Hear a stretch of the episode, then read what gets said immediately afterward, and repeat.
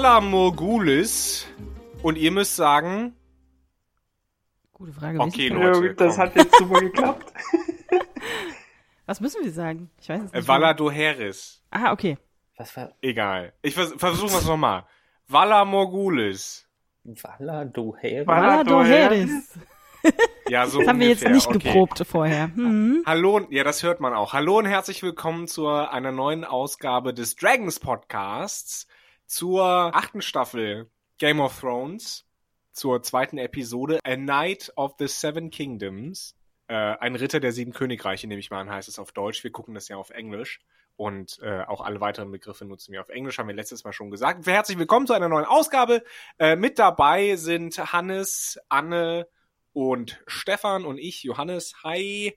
Äh, Nele ist leider im Con-Stress, im Vorbereitungsstress für die diversen Cons, auf denen sie äh, mitarbeitet. Und hat uns aber gebeten, als Botschaft an euch da draußen zu sagen, dass sie alles, ich wiederhole alles an dieser aktuellen Folge liebt. Wie seht ihr das? Zum Beispiel Hannes. Kann ich mehr oder weniger so unterschreiben. Es gab so ein paar Kleinigkeiten, auf die wir sicherlich noch zu sprechen kommen. Aber ansonsten war das eine richtig schöne Folge. Geht mir eigentlich ganz genauso. Ich kann gar nichts anderes sagen. Nee, ich wollte jetzt gerade, ich wollte jetzt gerade ein Ja, aber finden, aber wenn ich so meine Notizen, die ich gemacht habe, durchgucke, ich hatte von vorne bis hinten, ich war gut unterhalten. Ich, ich äh, wollte mit diesen Leuten in einem Raum sitzen und äh, Wein trinken und mich mit denen, mit mir mit denen die Nacht um die Ohren schlagen und ich fand's äh, so großartig. Und äh, was natürlich wahrscheinlich auch heißt, dass das die letzte Art dieser Zusammenstellung und Folge und des ruhigen Tempos ist, was wir jetzt in den letzten paar verbliebenen Folgen noch zu sehen bekommen. Deswegen ähm, muss man das umso mehr genießen, glaube ich. Äh, mir geht's ja so ziemlich genauso. Also das ist wirklich so das letzte Mal, dass wir, oder auch teilweise auch das erste Mal, dass teilweise diese Figurenkonstellationen irgendwie in gewisser Form aufeinandertreffen und Figuren, die vorher nie irgendwie zusammen waren, dann auch sich gegenseitig irgendwie äh, Geschichten erzählen und was auch für einigen Humor sorgt und einige interessante Reaktionen und äh, sehr, ich sag nur äh, Giant Milk oder äh, Riesenmilch oder ich weiß jetzt nicht, wie es auf Deutsch heißt. Das war eine interessante Szene auf jeden Fall und das ist wirklich so so die Szene, wo wir alle nochmal irgendwie abhängen können und ein bisschen quatschen und äh, auch ein bisschen verabschieden oder sehr viel verabschieden und also das hat die Serie hat sich das über acht Jahre dann irgendwie diesen diese eine Episode auf jeden Fall verdient. Ich fand es auch sehr unterhaltsam. Ähm, die einzige Kritik, die man anbringen könnte, wenn man wollte, äh, ist, dass es dann doch ein bisschen arg formelhaft war, wie die einzelnen Leute natürlich die Paarungen aufeinandertreffen, so ein bisschen. Also es ist klar, dass das alles irgendwie, diese Figuren, Paarungen und Gespräche ähm, abgehandelt werden müssen. Also insofern, äh, aber es wirkte trotz allem sehr organisch und mein Heiland, Heiland, das auch, äh, ist ja, Ostern ist ja vorbei. Nee, mein Highlight war diese Folge Tormund und die Reaktionen auf, auf seine Geschichten natürlich.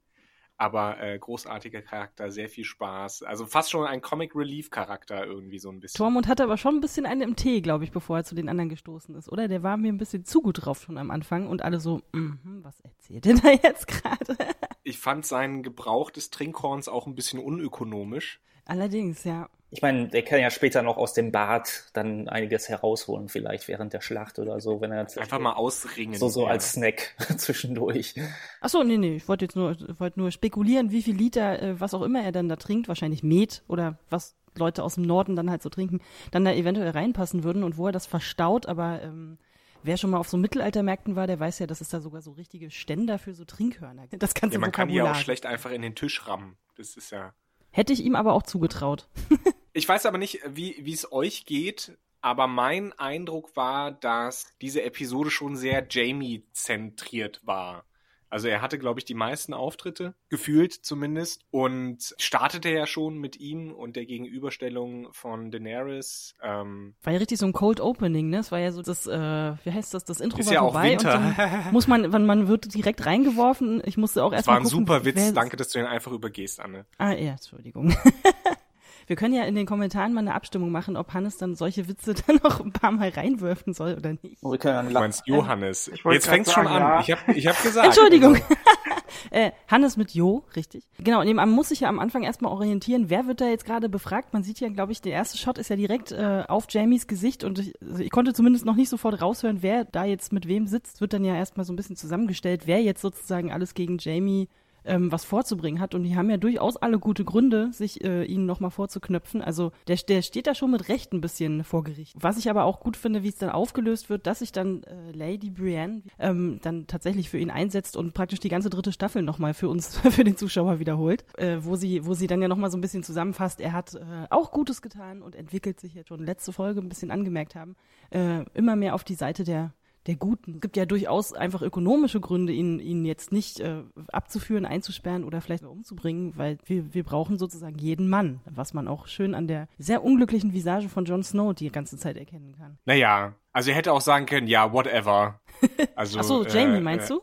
Nee, nee, äh, Jon Snow. So, was sagt denn der Warden of Winterfell oder Warden of the North dazu? Und Da fand ich interessant, dass er direkt zum Warden degradiert wird und nicht mehr der King of the North ist, so wie in der letzten Folge. Aber dass das von Daenerys kommt, das war ja eigentlich ganz klar. Und äh, Johns Antwort war ja auch zu erwarten, der macht ja nichts anderes als, hey, kommt alle her und kämpft. Ja, ist ja völlig richtig. Hast du ja auch letztes Mal schon gut zusammengefasst, dass er einfach sagt, Leute, das ist ja alles schön, dass ihr hier eure Anim Animositäten habt, aber wir haben jetzt gerade andere Probleme. Ähm, wir können uns nicht leisten, diesen Krieger irgendwie wegzuschicken. ich glaube, das endet, das, das ändert sich, also das wird irgendwie so angedeutet, dass sich das irgendwie zum Schluss hin ändern würde, als dann, dann, also ich will jetzt nicht zu weit vorausgreifen, dass wenn Jon Snow dann nochmal mit äh, Daenerys irgendwie spricht, von wegen, äh, Da kommen wir später noch hier ist, hier ist, hier ist unser Verwandts Verwandtschaftsverhältnis. Also das, das, ich glaube, das ist ihm, glaube ich, gar nicht mal, äh, nicht mehr alles ganz so recht zum Schluss. Aber das, ich kann mich da auch irren und zu viel hinein interpretieren. Also nochmal, um zu Jamie zu kommen, dass das schon zentral irgendwie auf ihn fokussiert ist. Ich glaube, das liegt aber auch da einfach daran, weil er irgendwie so mehr oder weniger die, die interessanteste Charakter-Arc irgendwie in der gesamten Serie hat. Also von, von, also er nimmt ja selber nochmal in dieser Folge darauf Bezug, wie er mit seiner Schwester dann doch einiges Unanständiges angestellt hat und wie er, also das, das wird ja alles nochmal quasi aufgebauscht, wie er den jungen Bran aus dem Fenster geworfen hat und sowas alles. Also, und wenn man mal bedenkt, Fand ich interessant, dass er, dass er direkt zu ihm hingeht und sich direkt bei ihm entschuldigt. Ich hätte irgendwie gedacht, dass das so ein bisschen verklausuliert wird, aber er, er geht ja wirklich hin und sagt, sorry, das war damals, äh, hm, dass er wirklich diese Stärke hat, sozusagen dahin zu gehen und, und das auch direkt auszusprechen. Und halt auch einfach diese Beziehung zu Brienne ist auch, glaube ich, sehr interessant. Einfach, das, also das äh, ist schon schon irgendwie eine interessante Dynamik, die ich äh, immer wieder gerne ge gerne gesehen habe und jetzt vor allen Dingen auch in dieser, in einer bestimmten Szene, glaube ich, dann den emotionalen Höhepunkt einfach erreicht. Also das ist schon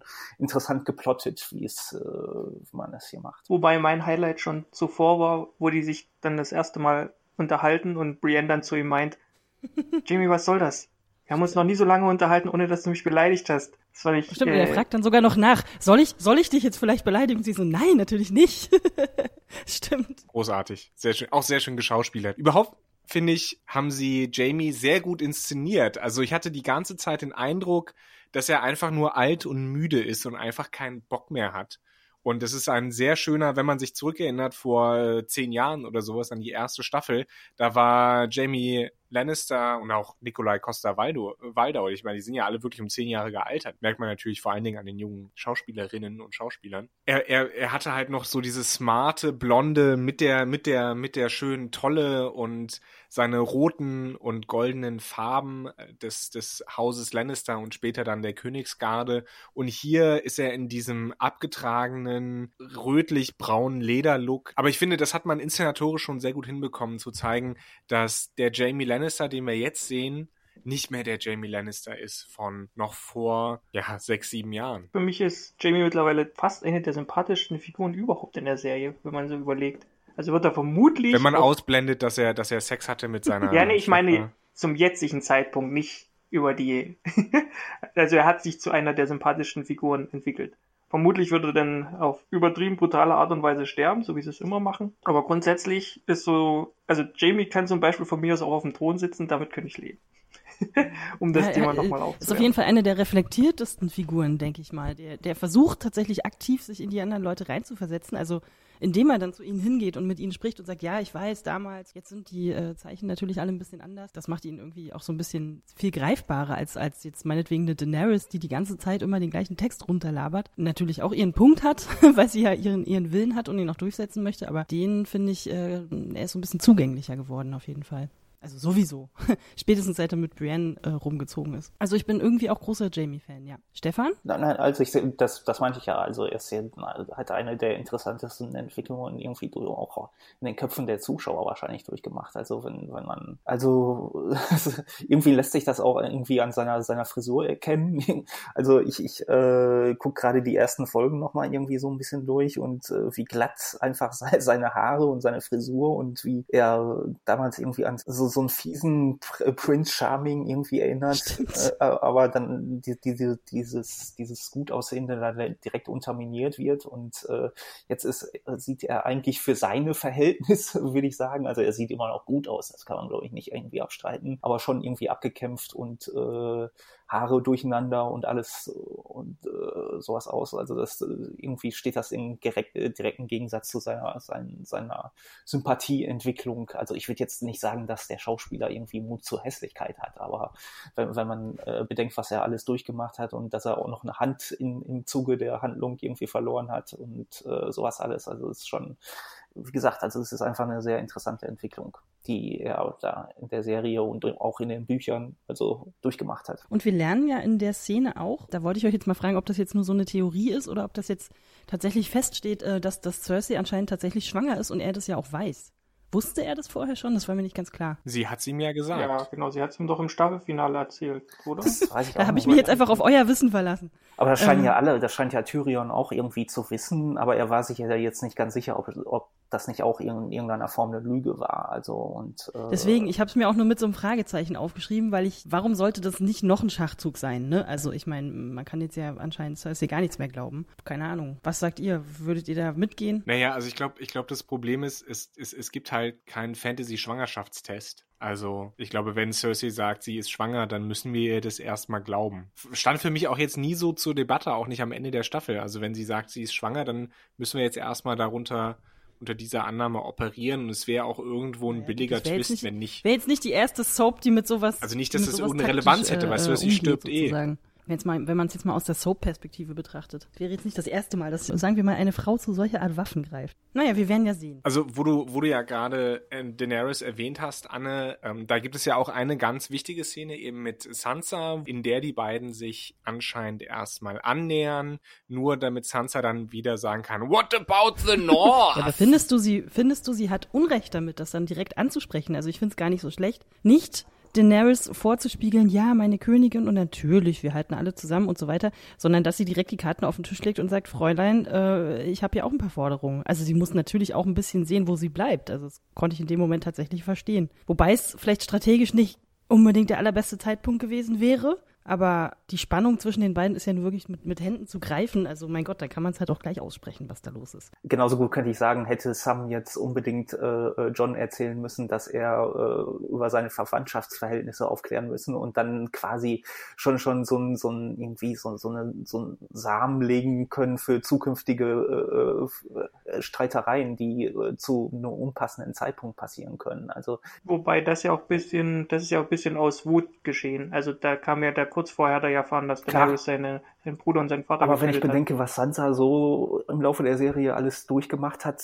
kann ich auch sie verstehen, wenn sie irgendwie nicht noch irgendeine tyrannische Herrscherin oder Herrscherin irgendwie äh, auf die, aufs Auge gedrückt bekommen will, sondern sich wirklich Gedanken um die Zukunft macht und sagt, hey, ist ja alles schön und gut und du wirkst ja ganz nett, aber hey, ich muss auch meine eigenen Schäfe, Schäfchen ins Trocken bringen. Also ich glaube, sie das zeigt für mich eher, dass sie aus der Vergangenheit gelernt hatte und nicht blindlings in irgendeine, ja jetzt nicht Ehe, aber in irgendein ein, ein anderes Machtverhältnis hineinstolpert, was schon in der Vergangenheit nie gut gegangen ist. Also das, das finde ich schon irgendwie. Absolut. Ich fand ja das Gespräch von den beiden eigentlich auch komplett nachvollziehbar aufgebaut. Also die haben ja, also Daenerys versucht halt so diesen Olivenzweig zu reichen. Und dann äh, hat man ja auch so ein bisschen das Gefühl, die sind sich ja auch in vielen Dingen durchaus ähnlich. Und dann kommt aber halt dieser Punkt, dass beide, den, an, an dem beide, über den beide halt nicht hinwegkommen, dass sie halt beide äh, sich nicht irgendjemanden unterordnen wollen. Also ich fand es ja erstmal ganz schön, äh, in so einer, in so einer Serie auch Leute zu sehen, die tatsächlich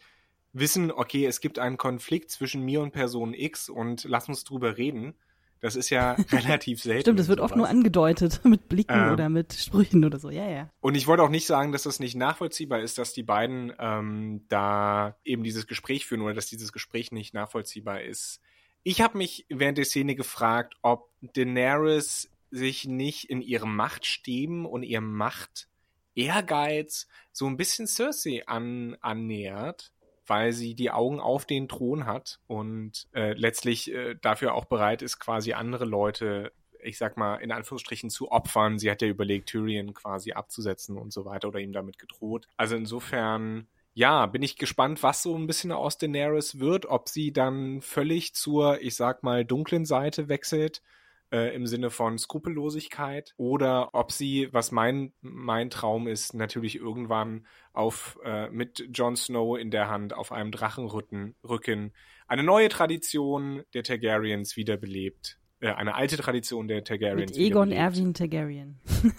Naja, eher Inzest, aber weil die Targaryens, wenn ich das richtig sehe, haben ja auch sehr viel. Aber ähm, muss ich aber sagen, ich fand, ich fand die Szene tatsächlich großartig gespielt. Also genau diese Sekunde, wenn man wirklich mal auf die, auf die kleinsten Gesichtsregungen achtet, genau bei dieser Szene, wo dann ähm, Sansa halt fragt, was, was, was ist jetzt danach? Und sozusagen, äh, Daenerys fällt sozusagen, das, das Gesicht fällt vollkommen zusammen und sie guckt sie völlig mit erstaunten Augen an und sagt, ja, na, ich komme auf den Thron, ist ja überhaupt keine Frage. Also ihr ist gar keine andere Antwort äh, präsent. Also das fand ich irgendwie allein schauspielerisch schon, schon bemerkenswert in der Sekunde. Das war eine ganz feine Regung, aber das, äh, da hast du ganz genau gewusst, die denkt über gar nichts anderes nach. Also äh, äh, die hat überhaupt keine andere Idee von der Welt. Kann man ja, glaube ich, auch direkt dann halt den Sprung zum späteren Gesprächen von genau. ihr und John machen, weil da war es ja, ja ähnlich nochmal.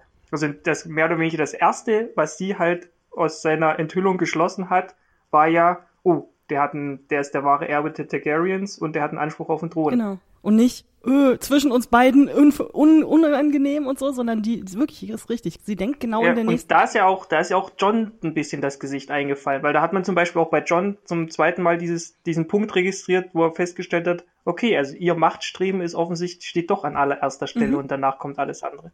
Da hätte ich es schön gefunden, wenn John einfach sagt, weil John ist der Thron ja relativ egal, oder? Können wir uns Total.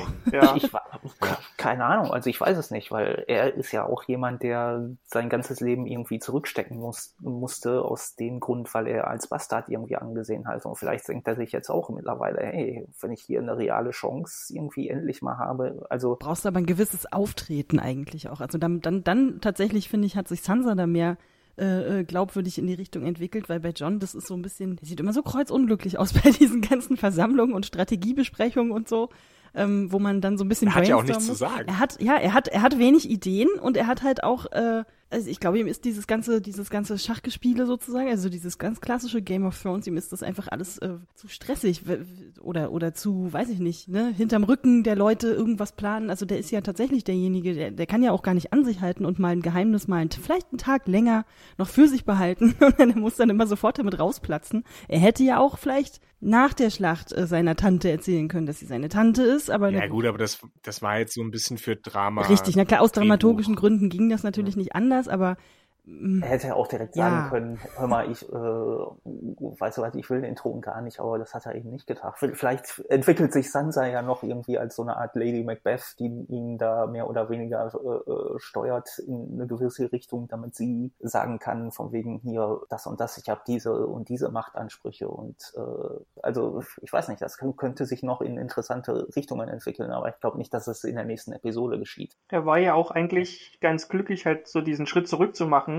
weil er halt ja die Ansicht, der Ansicht war, dass Daenerys anders ist. Und vielleicht auch die Tatsache, dass er jetzt feststellt, dass sie vielleicht gar nicht so anders ist. Also John will ja, hat ja auch so immer diesen, schon auch so einen Beschützerinstinkt und will ja auch Gutes für sein Volk tun und eventuell kommt dann halt so dieser, diese, dieser Pflichtgedanke, ein guter König zu sein, wenn er die Möglichkeit hat. Ich glaube, irgendwann wird es passieren, dass er sagt, fuck the throne, oder sowas. Also ich hätte mir das schon in der Szene gewünscht, aber aus dramaturgischen Gründen und so weiter kann ich das nachvollziehen. Aber ich glaube, es könnte darauf hinauslaufen, dass er sagt, ja, weißt du, mir ist das alles scheißegal. Was ich mir auf jeden Fall vorstelle. See you in Essos. In Essos, da kommen wir nicht mehr hin, glaube ich. Ähm, äh, ne, was, Ja, was genau sind denn? Oder in weil Dorn, das, das keine wird da ja kurz angesprochen, dass äh, Daenerys so ein bisschen aus der Not heraus Tyrion zu ihrer, wie heißt es, King's Hand, also wie heißt denn das auf Deutsch? Rechte Hand, Hand des Königs wahrscheinlich, ja. oder so äh, ernannt hat. Was sind denn genau diese Aufgaben dieser King's Hand? Weil das könnte ich mir für John vielleicht tatsächlich vorstellen, dass er derjenige ist, der so ein bisschen die Fäden zusammenhält, aber er hat halt nicht die ganz große Verantwortung irgendwie auf den Schultern. Was, was macht denn so eine King's Hand? Also ein bisschen das Äquivalent zu einem Kanzler von, von dem Präsidenten, so ein bisschen, also Berater, ausführendes Organ, Ding. Chief of Staff ist das. Ja, das Ja, Gut, dazu genau, müsste man vielleicht Ja, genau. strategische besten, Ideen haben. vielleicht passt das also doch ich nicht so glaube, gut. King, King of the Hand ist quasi so der, der Stellvertreter im Machtpolitischen und ist auch Vorsitzender des Königsrates, wo seine Berater oder ihre Berater zusammenkommen. Das sieht man ja in der ersten Staffel, wenn Ned Stark das machen soll und auch als Tyrion, glaube ich, die Hand of the King war als, ähm, wie heißt nochmal der kleine? Jeffrey? Joffrey. Joffrey, äh, König war. Genau.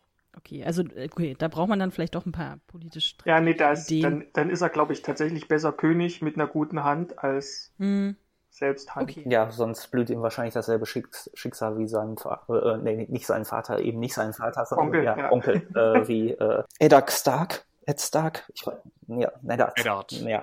Nett. Nett. Genannt Ned, Ned. genau. Eddard Ja, Stark, genau. genannt Ned. Ja, ist halt auch eine interessante Frage, wenn das alles vorbei ist, ob er überhaupt irgendwie, also wie ein Soldat, der irgendwie aus dem Krieg zurückkehrt, überhaupt äh, in der Lage ist, ein in Anführungsstrichen normales Leben zu führen und äh, jenseits der Schlacht und seines, seines Heldentums irgendwie äh, überhaupt irgendein anderes Leben zu führen. Also ich weiß nicht, ob die Serie darauf eingehen wird, aber es wäre trotzdem irgendwie mal eine interessante Frage, ob das klappen kann. Naja, ich denke, wir werden noch einen ausführlichen Epilog bekommen, in dem wir zumindest die wichtigsten Figuren da abschließen. Also einen Abschluss bekommen für, für die wichtigsten. Ja, ich könnte mir auch vorstellen, dass so in der fünften Folge fast alles mehr oder weniger gegessen sein wird und dann so die sechste Folge so das Abschied nehmen Ding wird.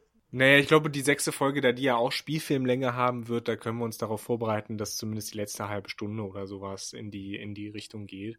Man braucht ja nur so wirklich ein, zwei kleine Szenen, wo dann, weiß ich nicht, wenn der Hound nicht nächste Folge stirbt, dass er dann irgendwie einen Feld beackert oder Bäume fällt oder sowas. Ja, die beste, die beste Idee für die Zeit danach, finde ich, haben ja Grey Worm und Miss Sunday, oder wie die heißt.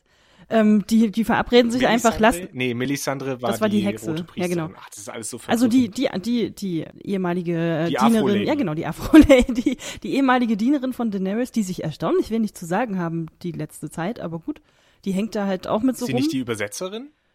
Könnte Ist doch die sein. Übersetzerin Also sie Ja, war, vielleicht aber hat sie sich war dann, das glaube ich, so- auch Beraterin. Also sie war dann nicht, sie war am Anfang, glaube ich, Übersetzerin, aber dann hat sie sie ja irgendwie in ihren Staff aufgenommen.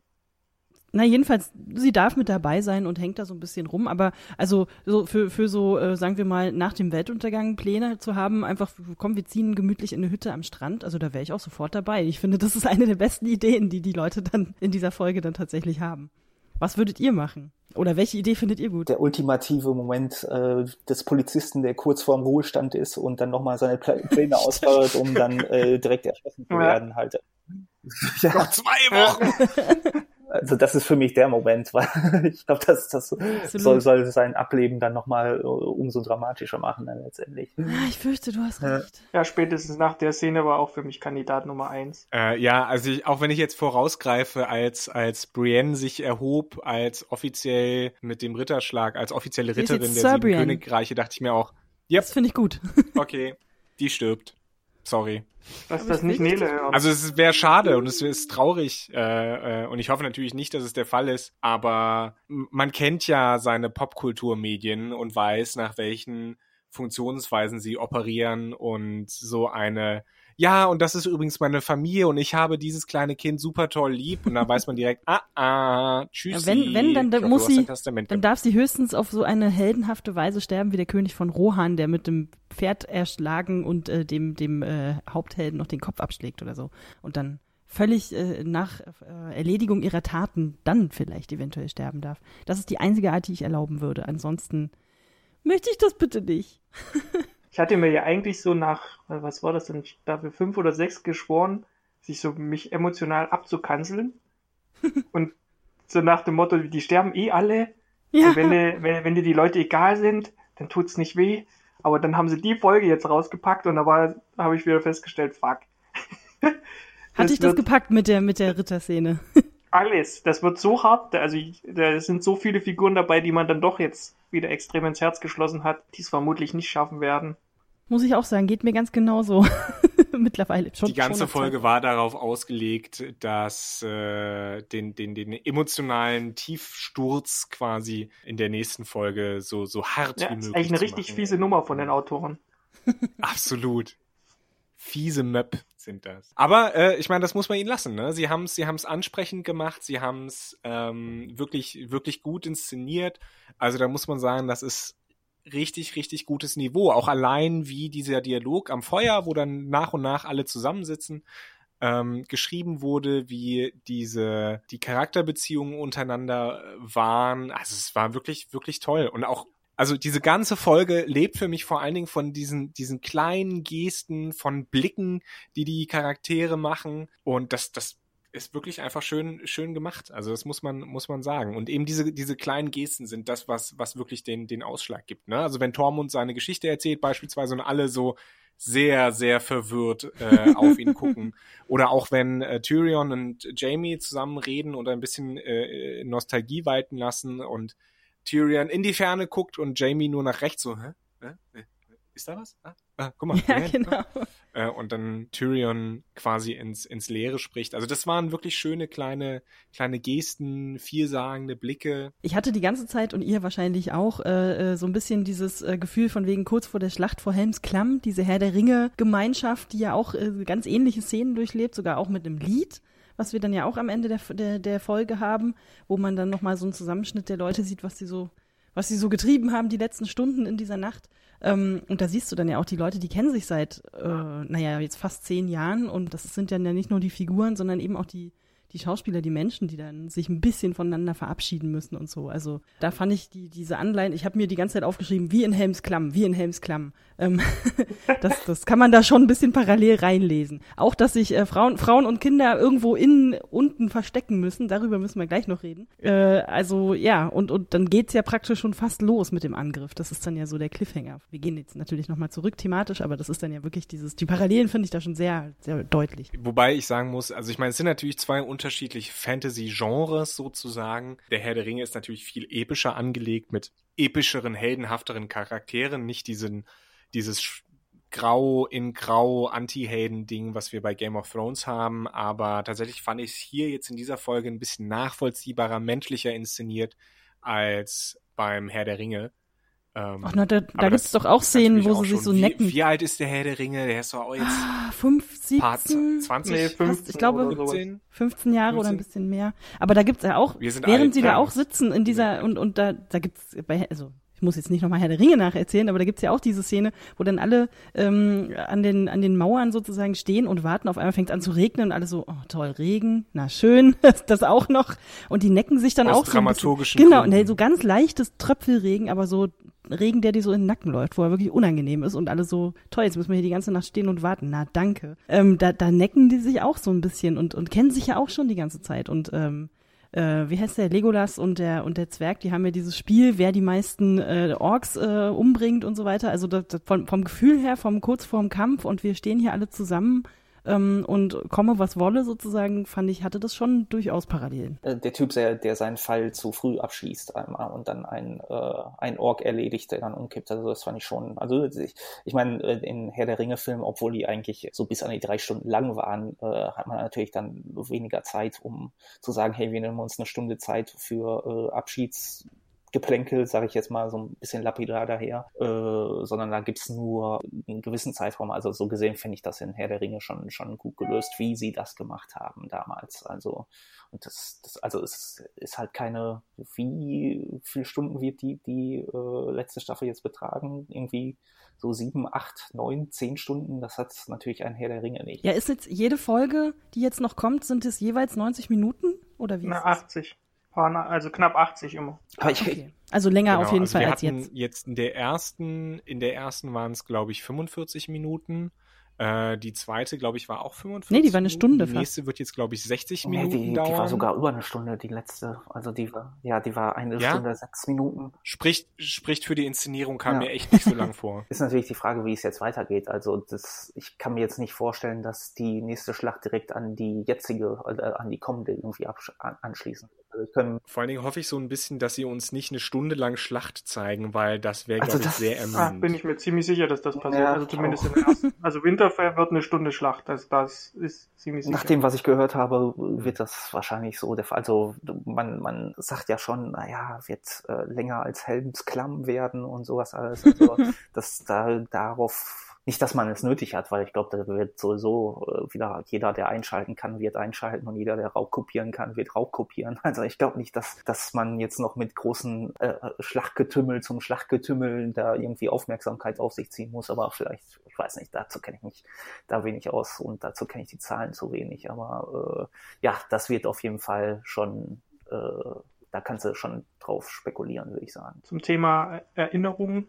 Also ich hatte ja ein 13. Krieger-Flashback. Als großer Fan von der 13. Krieger. Erstmal grundsätzlich ja der Aufbau so ein bisschen, so irgendeine Horde kommt und wir müssen uns dagegen äh, darauf vorbereiten.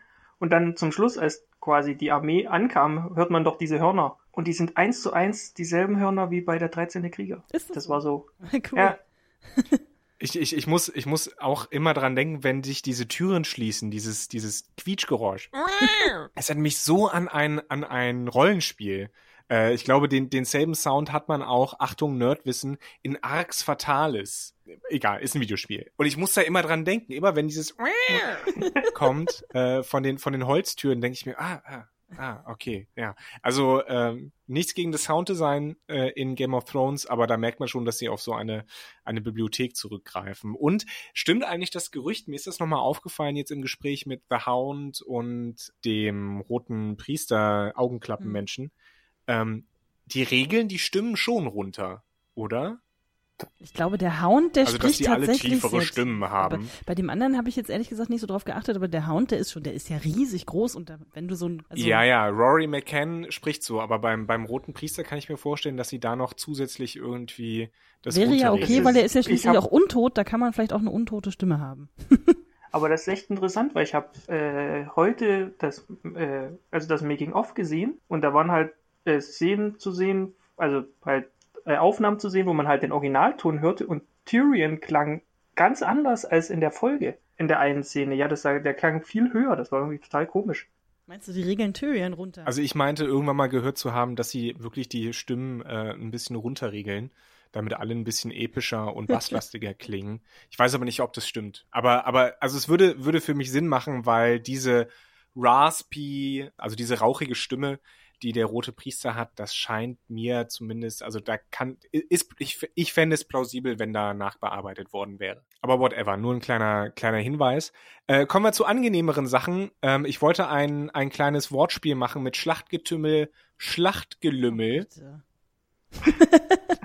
Ich glaube, für, für den Johannes müssen wir einen Love-Track irgendwie einbauen, damit es wie in einer Sitcom halt das, das äh, auch wissen. oder so ein, so ein, irgend so ein Facepalm als Sound. weil es ja eine Paarung gibt, die ja doch ein bisschen überrascht hat, nämlich Arya und äh, Gendry, Hat euch das- die Hat euch das beide überrascht? Ein bisschen Zeit miteinander verbringen hat's- vor Ich der. habe Also mir aufgeschrieben, Aya nutzt äh, die Zeit dieses Wartens die ganze Nacht am allerschlausten, weil ich meine, wieso nicht, ne? Was willst du rumsitzen und dich besaufen, wenn man auch in der Zeit ein bisschen rumbumsen kann? Ist doch in Ordnung. Das fand ich total nachvollziehbar. Die ist, wie alt wird sie jetzt sein? 14, 15? Möglicherweise ist sie innerhalb von nicht mal ein paar Stunden vielleicht nicht mehr am Leben. Also mein Gott, ne? Also ich kann das total nachvollziehen, ehrlich gesagt. Ich würde sagen 16, hoffen 16. Oder so. Ich glaub, äh, die- also ich glaube, die ist mittlerweile erwachsen. Nein, also, ja, die Schauspielerin ist natürlich längst, die Ja, die ist schon Frage Mitte ist, wie viel- 20. wie viel aber, Zeit ja, vergangen ja, aber wie- die sind doch, steht, die, die ist doch mehrmals über den kompletten Kontinent gereist. Das ist doch. Ja, und hat sich dabei, viel musste sich dabei verstecken, musste um ihr Leben äh, kämpfen und äh, äh, Leute abschlachten. Da hat sie jetzt, da ist nicht so furchtbar viel Zeit für romantische Gefühle. Außerdem und, äh, haben- mal Nein, aber ich Körper meine entdecken. vom Alter her. Also die muss, die muss älter sein. Außerdem haben Dann ist sie, dann ist Nee, sie ich denke aber auch 16. Ist okay. 16. Allein in der 16 letzten Staffel muss doch ein. Jahr vergangen sein, wenn man überlegt, wo die Armeen teilweise, wie die Armeen teilweise über die Map gesprungen sind. Die müssen ja irgendwie dahin reisen. Da haben ja selbst die Produzenten gesagt, dass sie ein bisschen äh, mal ein Auge zugedrückt haben. In der letzten Staffel, wie Gendry einmal irgendwie kurz um, um den ganzen Norden herum gesprintet ist, um die, die Drachen zu holen, dann würde ich sagen, dass das mit Zeit äh, ist, da, da handelt man das so ein bisschen, ja, wie man gerade. Na gut, einigen wir uns darauf, sie ist in einem legalen, äh, äh, nicht, äh, also in einem Jugend, nicht jugendfreien, aber legalen Alter. Das Age of Genau. Consent. Und es ist ja auch in Ordnung. Sie hat sich jetzt hier nicht den Ältesten der ganzen Mannschaft rausgesucht. Also insofern denke ich, ist das für beide War auch nicht okay. der Hound. Richtig. oh Gott. Bitte. ähm, und ich meine, also man kann seine Zeit schlechter nutzen, sagen wir es so. Das ist jetzt auch nicht so überraschend, weil sie und äh, Gendry haben ja auch schon äh, viel Zeit, irgendwie zwar in ihrer Kindheit oder wie auch immer, wie alt sie auch immer damals war. Ich weiß, wir wissen jetzt, wir können darüber nicht mal irgendwie ansatzweise spekulieren, aber auf jeden Fall hat, sich da schon irgendwie so, so eine Beziehung, also jetzt nicht unbedingt eine Liebesbeziehung, aber schon irgendwie eine Freundschaft oder sowas ausge. Dass sie sich jetzt gerade ihn aussucht, das ist für mich keine große Überraschung. Also wenn sie jetzt gesagt hätte, John, hey, komm. Das das wäre jetzt Nein, keine, keine Überraschung, aber ich glaube einfach die, die Hinführung dahin und, und dass die beiden miteinander äh, bumsen, wie Anne so schön sagt, Rumpeln kannst du auch äh, sagen. Liebe machen, Liebe machen. wie man in meinem Haushalt Mhm. davon spricht. Das, das kam schon, das kam schon so ein bisschen mit Gendry, ja, okay, nachvollziehbar, aber dass sie überhaupt äh, äh, so weit gehen, fand ich, fand ich ganz witzig. Ich habe mich nur gefragt, äh, ich habe, ich habe um ehrlich zu sein vergessen, woher hat sie diese, diese Narben äh, an der, an der Seite? Von diversen Woher war das? Ausbildungskämpfen. Ja, Ja, ich glaube, da ist Das einiges ist, in. Okay. gab's, gab's nicht zu wenig Situationen, in der sie hätte diese Narben bekommen Richtig. können. Sie wurde einmal, kann ich mich erinnern, sie wurde einmal verletzt. Von dieser, Da von wurde dieser nicht von, Trainings... dieser, von ihrer, Tante von da, ihrer ne? Trainingsdingens Ja, ja. Wo sie dann scheinbar gestorben ist und dann doch nicht. Ja, ich fand's auch vorher, vorher schon sehr schön, dass sie tatsächlich die ist. Also vorher war sie ja schon recht herausfordernd und, und hat ihn ja schon so ein bisschen angezickt. So dieses, ja, und ist meine Waffe vielleicht bald mal fertig und was soll denn das hier? Also da habe ich mir schon aufgeschrieben, Arya, äh, die, die lässt sich keinen Scheiß mehr erzählen. Die macht jetzt, äh, jetzt läuft jetzt alles nach ihrem Tempo. Und wenn sie sagt, zieh dich aus, leg dich hin, dann macht er das natürlich auch, weil Arya macht die Ansagen. Die Waffe war dann doch nur ein Speer, oder? Ich glaube ja. Ja, so ein Doppelsperr ja, ich quasi. Ich habe auch etwas mehr erwartet. en- enttäuscht von dieser Waffe jetzt. Also ich dachte, da kommt irgendwie was Spektakuläres. Irgendwie so ein, so ein äh, keine Ahnung, aus, ob noch jemand den Film Krull kennt oder so, so ein, so ein äh, Ach so, diese- fünf, diese, äh, äh, Fünfkantschwert. Ja, ja, der- der genau, irgendwie Wurfstern sowas oder oder so, was, was dann auch immer wieder zurückkehrt, wenn man Ja. es wirft. Also Also dafür, dass er, dafür, dass er extra ein Bild gemalt hat für machen wir einen Speer mit zwei spitzen Enden. Aber gut. Vielleicht, Nee, vielleicht, der steckt ja noch was drin. Vielleicht hat er ja so, so Federn in den, äh, in den Klingen, so dass sie das ausfahren kann. Vielleicht hat da irgendwas mit Hydraulik so ein oder Darth so. Man Maul weiß Speer oder was? Ja, Sozusagen. Ähm, aber es passt, passt ja, die Waffe passt ja so ein bisschen zur flinken, auch im Stockkampf. stimmt, das könnte tatsächlich Arya. sein, Also dass er sich irgendwie in der Mitte teilen lässt und dann hat man quasi zwei Speerstücke. Also ich hoffe auf, auf jeden Fall, wenn, wenn ich was von diesem Winterfell-Battle irgendwie erhoffen kann, dass sie dann auch wirklich mal ihre Fähigkeiten dann in voller Glänze dann zeigen kann. Also weil Ja, ich bitte dich, wenn sie zwei Folgen lang darauf hinweisen, dass sie sich eine sehr spezielle Waffe bauen lässt und auf jeden Fall, wir wissen, dass sie was drauf hat und sie hat äh, nur deswegen überlebt, weil sie was drauf hat, da erwarte ich gefälligst mehrere Szenen, wo sie wahnsinnig gut kämpft. Und weil äh, in den, den letzten Staffeln wurde es ja mehr oder weniger nur angedeutet, was sie kann und dann auch mehr äh, irgendwie die, das Ergebnis gezeigt, äh, wenn, wenn, äh, ah, ich weiß jetzt nicht mehr, wie diese Familie hieß, äh, die quasi im Kuchen gelandet ist, den dann der andere dann essen durfte. Das war, ah, wie hießen die denn nochmal? Ach hier, Wall, Wall de Frey. Ja, und genau, genau, genau, Seine, die ganzen, seine ganzen Töchter. Genau, man Ja. hat halt viel von den Konsequenzen gesehen, aber jetzt sie jetzt noch nicht so wirklich konkret im Einsatz halt und das. Deswegen, sage ich, es ja. wird Zeit. Es Auf wird Zeit Fall. und wann, wenn nicht jetzt? Äh, genau. Zum Thema Schlacht. Ich muss ja sagen, der Schlachtplan erscheint mir ein wenig unausgegoren. Ist das Konzept Erläutern jetzt, Sie bitte wir mal. wedeln, wir wedeln mit Bran vor dem Gesicht des Winterkönigs rum, hoffen, hoffen, dass er vorbeikommt und dann hauen wir ihn um? Ja, und der Rest Vor allem, es kommt genau ein Mensch mit, um Bran zu beschützen. Bran, der jetzt nicht so wahnsinnig gut zu Fuß ist. Nein, nein, Ähm, der, da kommen noch die anderen, der nimmt seine anderen. Seine anderen Nein, fünf Leute mit, mit. gesagt. Toll. Ja. So viele wie das sind. Ja, Ja, Wahnsinn. vor allen Dingen, warum sollte der, der ich meine, der Winterkönig könnte auch einfach sagen, er weiß ja immer, wo Bran ist. Ja, das heißt, er könnte auch erstmal das komplette Ding von seinen Soldaten überrennen lassen und dann guckt er mal. Ja. Äh, vor allen Dingen. Vielleicht hat er auch schon mitgehört in irgendeiner Form. Ich weiß nicht, ob, ob Theon unbedingt der beste Bodyguard ist. Es sei denn, Ja. sei denn der, Na, der ist nur da, der ist nur da, um dort zu es, sterben. es sei denn, der Winterkönig tritt, ist dafür bekannt, dass er oft zwischen die Beine tritt oder so. Ich weiß nicht. Also das, das ja, stimmt.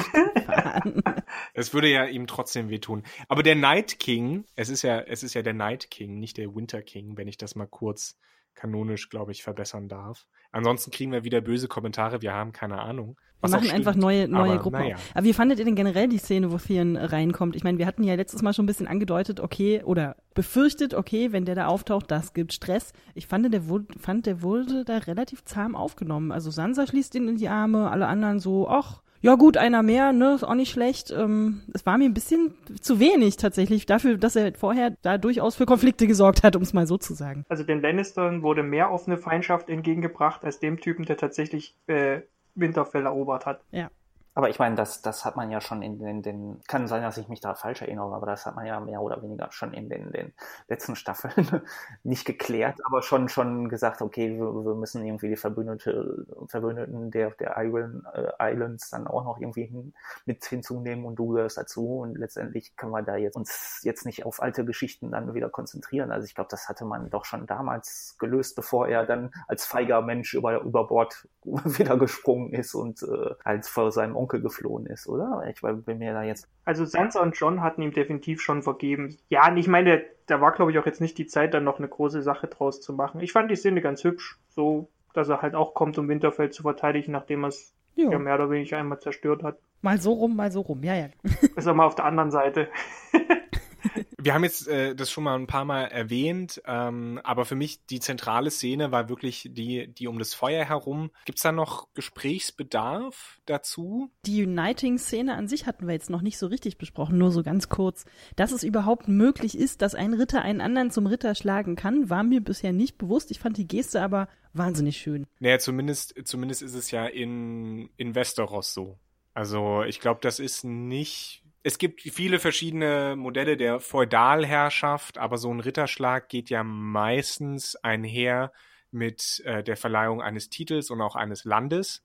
Und äh, Land kann nur derjenige verleihen, der es auch besitzt, und das ist dann meistens eben der König. Aber es ist das gute Recht, dass es in Westeros anders ist. Ich glaube, dass sie das so ein bisschen hingebogen haben, aber das ändert an der, Ta also das ändert an der Tatsache nichts, dass es einfach eine schöne Szene ist. Ich fand es auch witzig, dass man, dass Brienne so am Anfang so ein bisschen so, Nee, also ich weiß, dass das in Westeros so etabliert ist, dass, dass man äh, keinen König braucht, um einen Ritter zu schlagen. Eine zentrale Szene in dieser Episode war für mich, ich glaube aber auch für euch, äh, eben der Ritterschlag von äh, Brienne. Und ich fand das alles sehr schön inszeniert, sehr schön hergeleitet, auch aus der Szene raus. Ähm, und natürlich ein, ein unheimlich emotionaler Moment für Brienne, für Jamie, vielleicht auch ein bisschen für Tormund. Ja, ich glaube, ja, Wer der stand ja hinten und hat immer viel geklatscht und fand das alles ganz herzig. Das, äh, sozusagen in Vertretung für das Publikum, das da neben gesessen hat und sich gedacht hat, na, endlich wird hier mal ein bisschen die Ehre, Ehre wem Ehre gebührt sozusagen. Da fällt mir jetzt kein Verb dazu ein. Ich finde es auch sehr konsequent und schön, dass das Brienne äh, nach dieser Szene äh, konsequent mit Sir Brienne angesprochen wird, weil es ja keinen Lady-Titel gibt. Also, ne, da kann man sich dann eben auch anpassen. Fand ich sehr schön. Also die ganze Szene fand wobei ich laut Johannes stirbt ja eh bald, entsprechend wird sich Es ist nicht so, als würde ich das wollen, aber Tja, naja, da kann ich mich nur wiederholen. Naja. Wenn, dann stirbt sie hoffentlich in einem sehr heroischen, äh, nach einer sehr heroischen Tat, die äh, das ganze Geschehen nochmal umdreht und zum Guten wendet.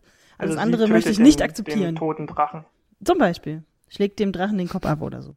Oder dem Night King. vielleicht stirbt sie auch Vielleicht nicht. stirbt sie auch nicht, das wäre Ähm, noch besser. Ich meine, ich fand's witzig, dass alle sagen, wir werden eh alle sterben. Und für mich spielen die Autoren da so ein bisschen mit der, mit der Erwartung an Game of Thrones, die meiner Meinung nach gar nicht so, so richtig ist, diese Erwartung. Aber das können wir vielleicht ganz am Ende äh, unseres, ähm, des gesamten Podcasts, also nach Folge 6, nochmal kurz eruieren, wie, wie richtig das ist, dass da ganz viele Leute sterben, ganz viele Charaktere. Ich fänd's, ich fänd's eigentlich fast schon super, wenn einfach nächste Folge Niemand stirbt.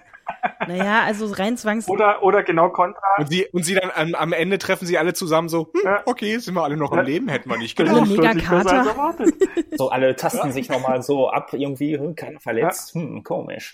Ist der Night King jetzt wirklich auf den Plan reingefallen? Aber nochmal zu dieser Nighting-Szene, das fand ich, fand ich sehr schön. Da merkst du dann auch, wie die Leute so drauf sind. Tyrion die ganze Zeit, komm, setz dich, gieß dir was ein, ist egal, ne, ein paar Stunden haben wir noch und das kann man ja auch nutzen. Brienne dagegen, noch vor, bevor sie zum Ritter geschlagen wird, total pflichtbewusst, na gut, vielleicht ein halbes Glas, um sich zu den Leuten dazuzusetzen. Weil die dann schon wirklich strategisch weiterdenken, ja, willst du mit einem Kopf, äh, willst du mit, willst du mit einem dicken Kopf hier kämpfen? Das wird ja nix, ne? Also, dass, dass die dann tatsächlich sich dann so verpflichtet fühlen, ihren, ihren Pflichten nachzukommen, auch wenn es wahrscheinlich dann tatsächlich um Leben und Tod geht. Also, das fand ich irgendwie auch sehr schön, sehr schön geschrieben. Ich fand's auch schön, erstmal, ich fand's schön, Podrick wiederzusehen und zu sehen, dass Podrick nicht nur kämpfen, sondern Ja, mittlerweile Podrick auch ist sehen irgendwie kann. so der geheime MVP der ges- gesamten Serie. Eigentlich total Ja. unsche un unscheinbar, So ein bisschen, ja. unscheinbar, aber äh, in der, ich glaube, ersten oder zweiten Staffel wurde er irgendwie als äh, super äh, Lover in, äh, etabliert, der äh, Mhm.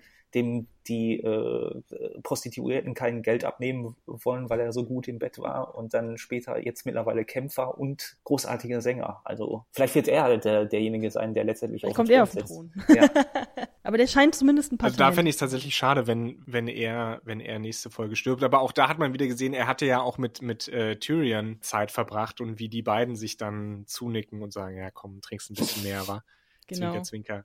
Nee, fand ich, fand ich schön. Also einfach alles wirklich, wirklich schön inszeniert ähm, und auch der Ritterschlag dann als, als heroischer Moment. Auch so ein bisschen als Anerkennung von Jamie an, ähm, hat er ja vorher schon angedeutet, indem er gesagt hat, ich möchte unter euch dienen, Brienne, äh, aber dann nochmal als, als Anerkennung eben von Jamie gegenüber Brian, Brienne. Also wirklich eine schöne, schöne auch zentrale Ja, und Szene. wir dann auch gleich drei wichtige Positionen haben, in denen Frauen sind. Nämlich Sansa, Daenerys sowieso und ähm, dann Brienne, die dann ja anscheinend das, das, das Kommando führt, was ich äh, nur unterstützen kann. Das finde ich sehr schön. Ja, über nur Ja, über eine Kommando über Flanke. die linke Flanke. Na, immerhin. Nicht über das komplette Kommando. Immerhin. Und Sansa, Sansa hat ja in dem Kampf, glaube ich, auch nicht viel zu tun. Nein, die sitzt irgendwo und guckt strategisch auf ihre Karte. Achso, ist das jetzt eigentlich die letzte Szene gewesen, wo sie auf ihre, äh, auf ihre Strategiekarten äh, geguckt haben und äh, ihre Steinchen ja leider nicht rumgeschoben haben? Ich, ich mag immer solche Szenen in diesen, auch in so Kriegsfilmen, wo dann, wo dann die Generäle ihre kleinen Modellschiffchen irgendwie immer so übers Meer fahren. Da standen Ich frage mich ja immer, wer schnitzt die? Und wer, wer bereit Wer stellt das dann vorher diese, hin? Diese so eine Tische dann? Viertelstunde vorher macht noch, kocht Ja. noch einen Kaffee, stellt das alles schon mal bereit. Das frage ich mich auch oft. Hallo, ich bin Günther, ich schnitze hier die strategischen Karten. Na, die war ja, glaube ich, gezeichnet, aber diese kleinen, diese kleinen Spielsteinchen, die waren dann ja richtig drauf.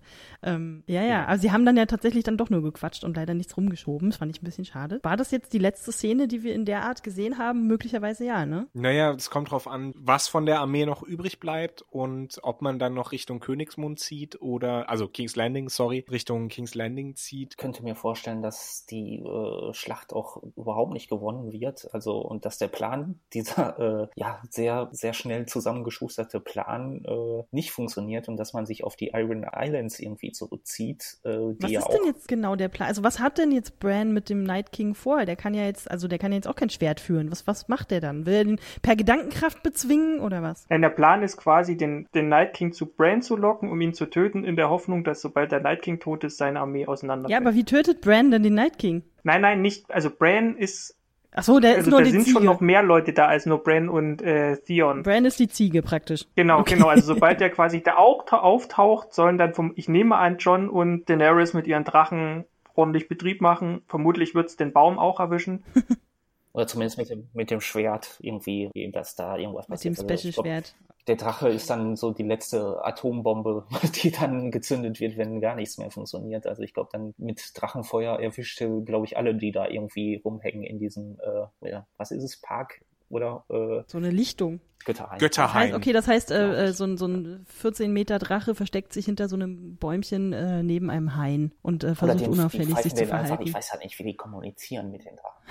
Haben die nicht eine natürliche Tarnung? Und wahrscheinlich wird der Night King, ich fand das ja bezeichnend, dass als die White Walker Armee quasi sich aufgestellt hat ganz am Ende, dass der Night King nicht zu sehen war. Also ich denke, der wird auf einem Drachen reiten äh, und dann da landen und dann haben wir schön zwei Schlachtfelder oder drei, zwischen denen wir hin und her scha äh, schalten können, schneiden können, nämlich die eigentliche Schlacht, die all die armen Würste austragen müssen und dann eben der, der etwas persönlichere Kampf zwischen der Heldenparty um Jon Snow und der Gegnerparty um den Night King. Ich denke das so ein bisschen in Rollenspiel begriffen so. Heldenparty. Worauf ich hinaus will, ich könnte mir vorstellen, dass der Plan eigentlich irgendwie überhaupt nicht funktioniert und die sich auf diese Iron Islands dann zurückziehen müssen, wie, weil sonst hätten sie das, glaube ich, gar nicht irgendwie so ins Spiel gebracht, irgendwie das, das. Also ich glaube schon, ich glaube schon, dass die Night King Story mehr oder weniger beendet wird. Einfach weil es auf diesen Konflikt mit Cersei am Ende rauslaufen wird. Könnte mir auch vorstellen, dass diese beiden Konflikte dann irgendwie miteinander vermengt werden. Aber ich kann, wie gesagt, ich kann mich auch irren. Also das. Weil wenn, also wenn sie geschlagen werden, haben sie ja keine Armee mehr. Das heißt, am Ende kämpft dann Cersei allein gegen den Night King. Das ist irgendwie ein komischer, komisches Ende für die Serie als Finale. Ja, ich, äh, ich meine nicht geschla komplett geschlagen, aber dass die Leute, die noch übrig sind und wahrscheinlich werden das unsere irgendwie Hauptfiguren sein, dass die sich irgendwie doch noch irgendwie auf diesen Iron Islands dann sammeln müssen müssen und dann überlegen müssen, wie sie strategisch weiter vorgehen. Oder weil wir haben ja dazwischen, zwischen der letzten Folge und der diesen anstehenden Battle irgendwie immer noch zwei Episoden. Also da,